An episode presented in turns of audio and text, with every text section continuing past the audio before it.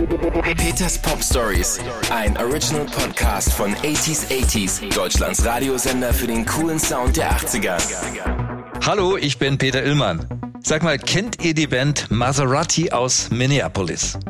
Wer nicht, dann kennt ihr aber bestimmt ihren größten Hit, den sie allerdings nie veröffentlichten durften. Der heißt Kiss.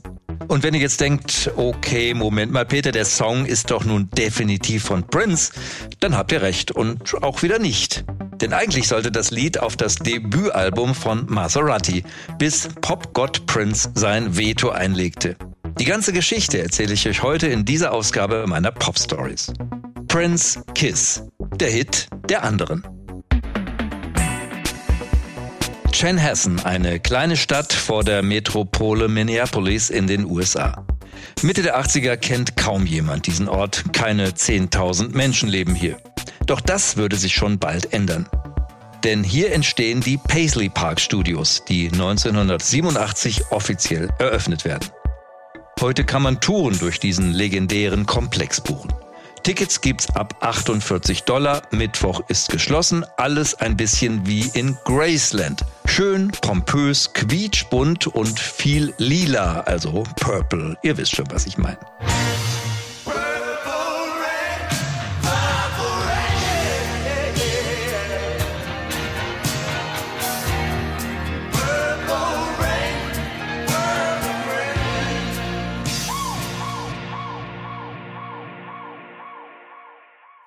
Damals herrschte schon vor der Eröffnung geschäftiges Treiben. Die beauftragte Firma Boto Design war mit dem Studiobau beauftragt, kein normaler Deal Mitte der 80er und auch kein normaler Auftraggeber. Denn der Hausherr, ein gewisser Prince Roger Nelson, konnte 1984 mit seinem Purple Rain Album seinen großen Durchbruch feiern. Das Werk ging in Amerika auf die Eins und hielt sich unglaubliche 166 Wochen in den Charts. Und dazu landete er seinen ersten Nummer 1 Single-Hit in seiner Heimat mit Let's Go Crazy und mit diesem Song hier.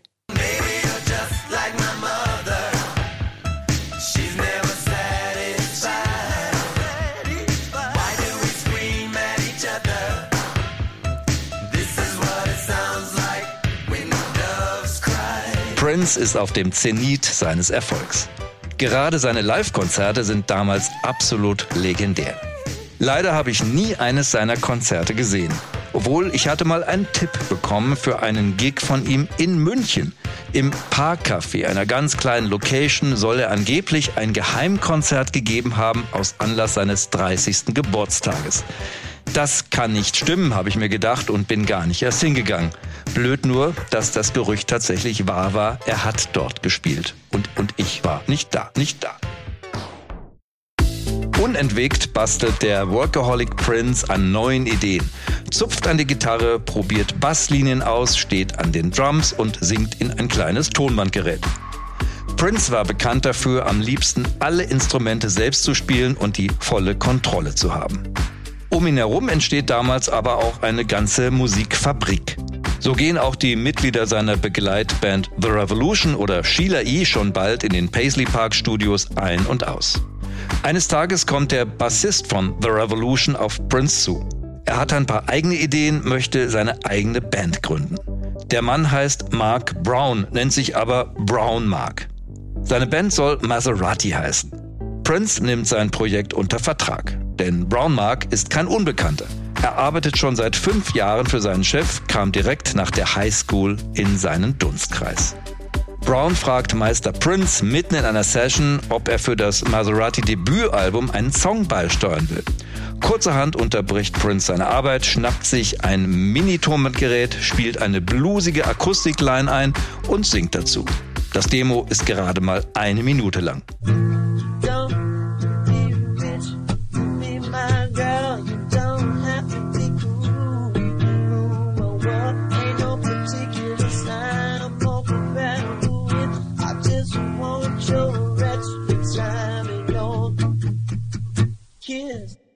Eine Strophe, ein schlichter Refrain und eine Akustikgitarre. Bitteschön, viel Spaß damit. Prince steckt damals mitten in den Aufnahmen für sein Album Parade.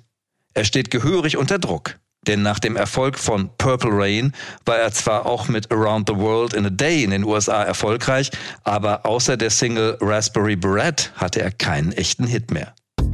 Ja, und dann ereignet sich in den Sunset Sound Studios in Kalifornien ein kleiner Skandal.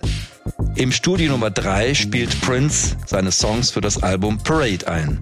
Nebenan in Studio 2 werkeln die Jungs von Maserati an ihrem Debüt und damit auch an dem einminütigen Track, den Prince für ihr Album zugeliefert hatte. Der Song hatte eine erstaunliche Entwicklung gemacht. Zu der schmalen Akustikskizze von Prince kommt ein Piano-Part dazu. Producer David Z bastelt einen fetten Beat am Synthesizer und plötzlich klingt das Ganze absolut funkig und cool. Ich weiß nicht, ob es zufällig in einer Aufnahmepause geschah oder ob die Jungs von Maserati Prince vielleicht ganz stolz ins Nachbarstudio eingeladen haben, um ihm zu zeigen, was aus seiner Vorlage geworden ist. Als Prince jedenfalls die Ausarbeitung hört, weiß er sofort, den Track muss ich zurückhaben, der muss auf mein Parade-Album. Als Trostpflaster verspricht Prince den Musikerkollegen wenigstens die Songwriting-Credits. Das ist wichtig, weil sie damit ein schönes Sümmchen verdienen würden. Brown Mark sagt dazu in einem Interview, das Ganze klang für mich nach einem guten Geschäft. Trotzdem hatte er die undankbare Aufgabe, die schlechte Nachricht an seine Bandkollegen weiterzugeben. Ihr könnt euch vorstellen, dass die wenig begeistert waren. Im Gegenteil, sie reagierten wütend und verärgert. Prince hält das nicht auf. Er singt den Text noch einmal neu ein, fügt den markanten Gitarrenpart im Refrain hinzu und schon ist der Song fertig, gerade noch rechtzeitig, um auf seinem Parade-Album zu landen. Tja, falls ihr zufällig noch die Single von damals in eurer Plattensammlung habt, dann holt sie mal aus dem Regal. Ich habe mir das Vinyl nochmal angeschaut, um es mit eigenen Augen zu sehen. Bei Kiss steht wörtlich Arranged by David Z, Background Voice by Maserati aber kein Wort zu den versprochenen Songwriting-Credits. Brownmark besteht bis heute darauf, einen Teil des Songtextes geschrieben zu haben. Ihr erinnert euch, das Demo bestand nur aus der Anfangsstrophe und dem Refrain. Und irgendjemand muss ja wohl die übrigen Strophen verfasst haben.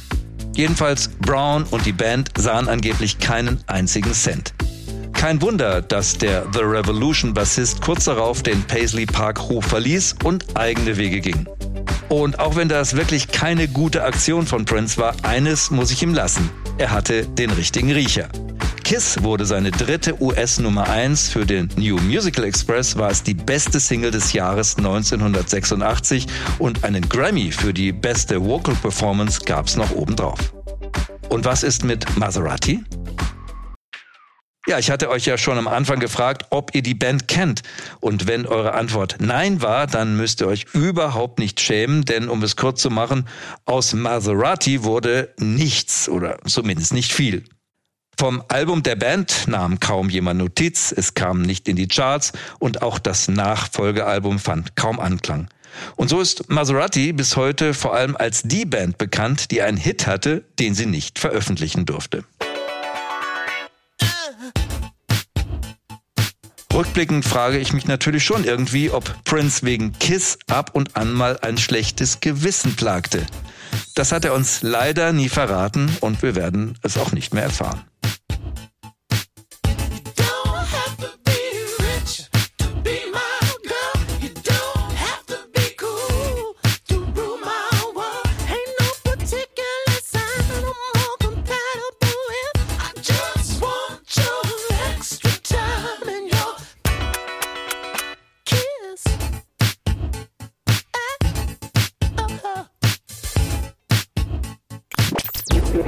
Peters Pop Stories, ein Original Podcast von 80s 80s, Deutschlands Radiosender für den coolen Sound der 80er.